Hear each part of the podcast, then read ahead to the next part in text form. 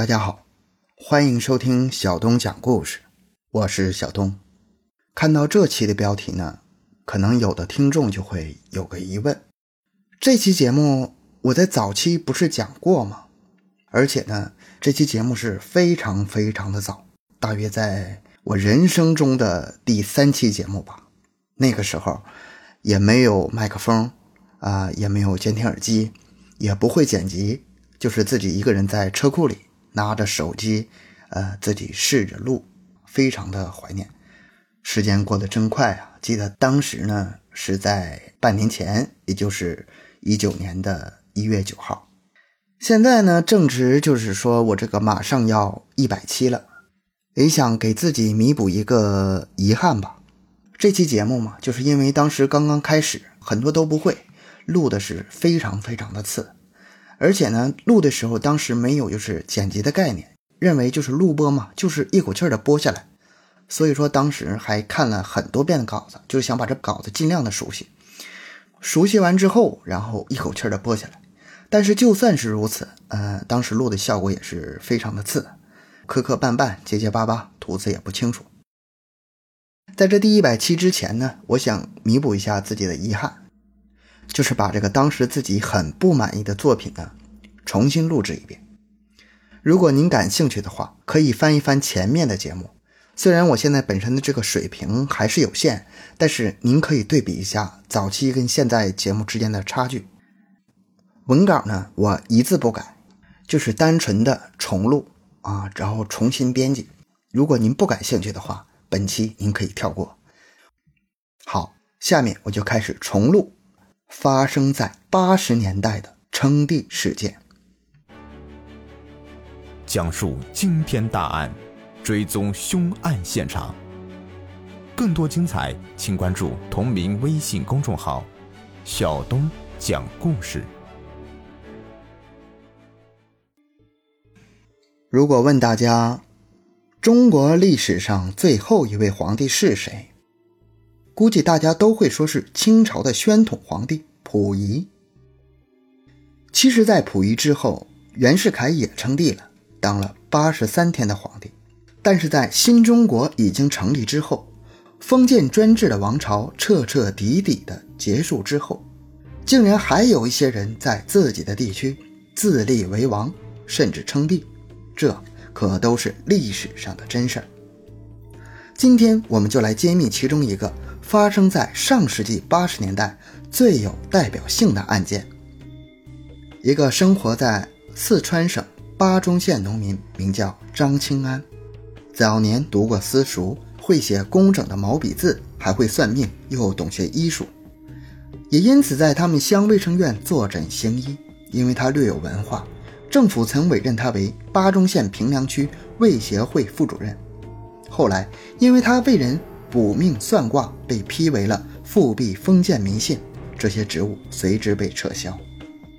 文革时，又被红卫兵戴上了坏分子的帽子游斗，乡政府也开除了他在乡卫生院的公职。一九八一年二月寒冬，阴灵山上人迹罕见。张清安来山上的佛庙里拜佛，遇到了同样来拜佛的廖桂堂。张清安打量他一番以后，就与他攀谈起来。得知廖桂堂是巴中县人，原是工厂工人，因为得罪了有关系的人而被报复开除，如今闲置在家。张清安隐约觉得廖桂堂与自己相似，于是就向他推销起了末日说，称有本名为《武功经》的神书预言了。一九八二年七月左右会发生天灾，到时候全世界死一半以上的人口。廖桂堂被唬住了，询问张清安如何避免。张清安解释说，只有武功佛能避人免祸，而武功佛只保佑好人，孝子不保恶人。两人逐渐越聊越投机。廖桂堂更是于同年二月十九日登门拜访了张清安，在张清安家里进行了深切的交谈。其中，张清安拿出自己手上的武功经，将其中的奥秘逐一解读给了廖桂堂听，让廖桂堂觉得感触良多。自此，完全拜倒在了张清安的脚下，与他结交为义兄弟。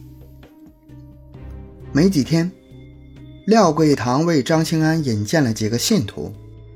张清安把这几个人与自己笼络的村民召集到一起，通过了一场免节会来讲经。在会议上，又把武功经上的内容零零总总的解读了一遍。接下来，为与会者推测了以后的社会的发展情况。张清安称，武功经上已经预言过，1982年7月有大灾，世界上有许多的人口会灭绝。巴中县几十万人中，也仅存两千三百五十三人。这幸存下来的，都是信奉武功经、受武功佛保佑的人，而且不死的将来也会是大富大贵。廖桂堂为了煽动情绪，连连夸赞张清安讲得好，听者也一一表示，为了避祸发财，愿意信奉武功经。接下来，张清安端来一大碗清水，命令在场的人用针扎破手指，将血滴入碗中，又分掉喝下，以示歃血为盟。完毕之后，张清安向众人确定了以后的联络方式，又拿来了一百幅武功佛画像分给大家，要求每发展一名成员就发一幅画给人家，并将发展到的人的情况报告给他听。之后免节会散会。尽管这次的会议只是一个小小的开端，但张清安仿佛看到了千万臣民福地三呼万岁的美景，决定进县城决策天下大计。五月二十日，张清安乘车来到了廖桂堂家里，邀请他一起步游巴中县城，为在以后建立一番工业规划蓝图。张清安和廖桂堂在城区转了转，看到了巴中县川剧团的瓦楼修得十分气派。于是商议以后将这里作为皇宫。接下来，两人走到了南坎坡，张清安随手指向了道路旁的一个桐仔树的桐花，向廖桂堂解释说：“桐花只在二月会开，而五月复开等于本末倒置，意味着要改朝换代。”接着，张清安表示将来的国号为中原皇清国。中原指中国，皇指皇帝，清指正本清源。经过张清安这一番解释，廖桂堂更加是干劲儿十足。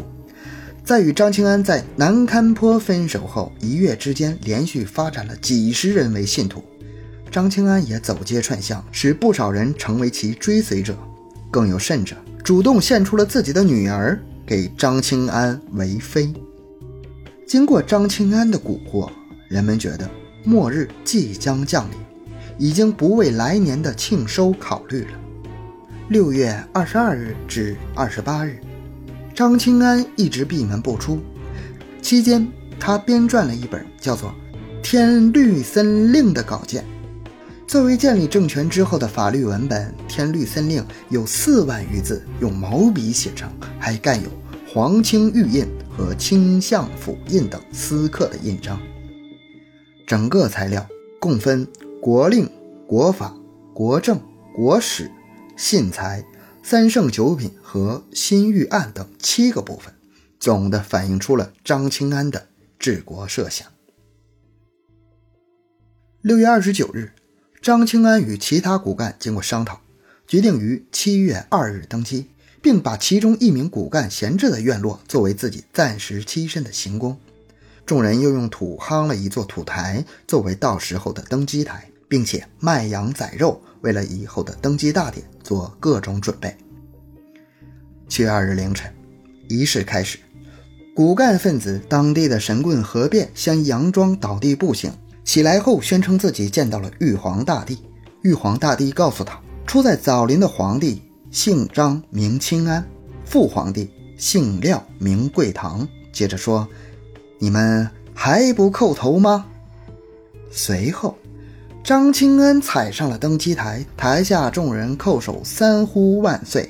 张清安则开始封授诸臣，以廖贵堂为父皇帝，自己的妻子为皇后，雷氏女子、义氏女子为皇妃，何变为通天法师。又把自己听到的古代的官职爵号封授给了一大波人，共有五十人之多。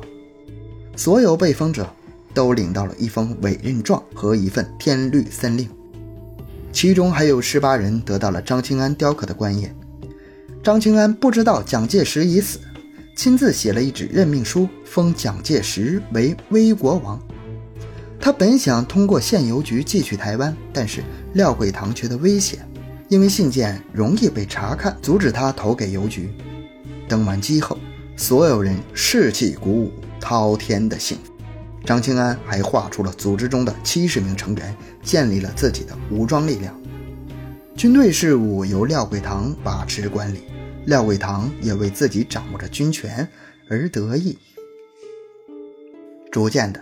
整个七月都过去了，并没有任何灾难发生。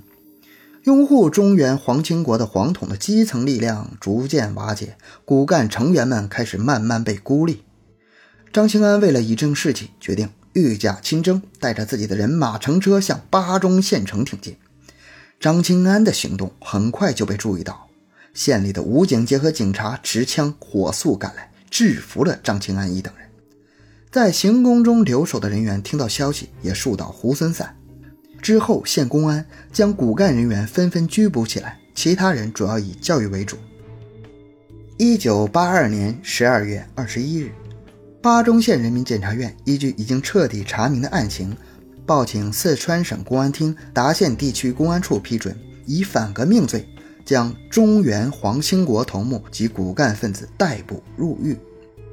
此案经巴中县、达县地区人民法院审理，认定张清安等人以迷信手段进行反革命宣传、组织反动的中原皇亲国，图谋推翻人民政权，犯罪事实清楚，证据确凿。根据刑法有关条款，判处张清安死刑，廖桂堂无期徒刑，其余骨干分子分别处以有期徒刑。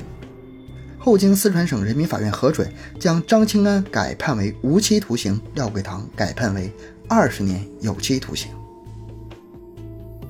好，今天我们的故事就讲到这里，感谢大家的收听，咱们下期也就是第一百期再见。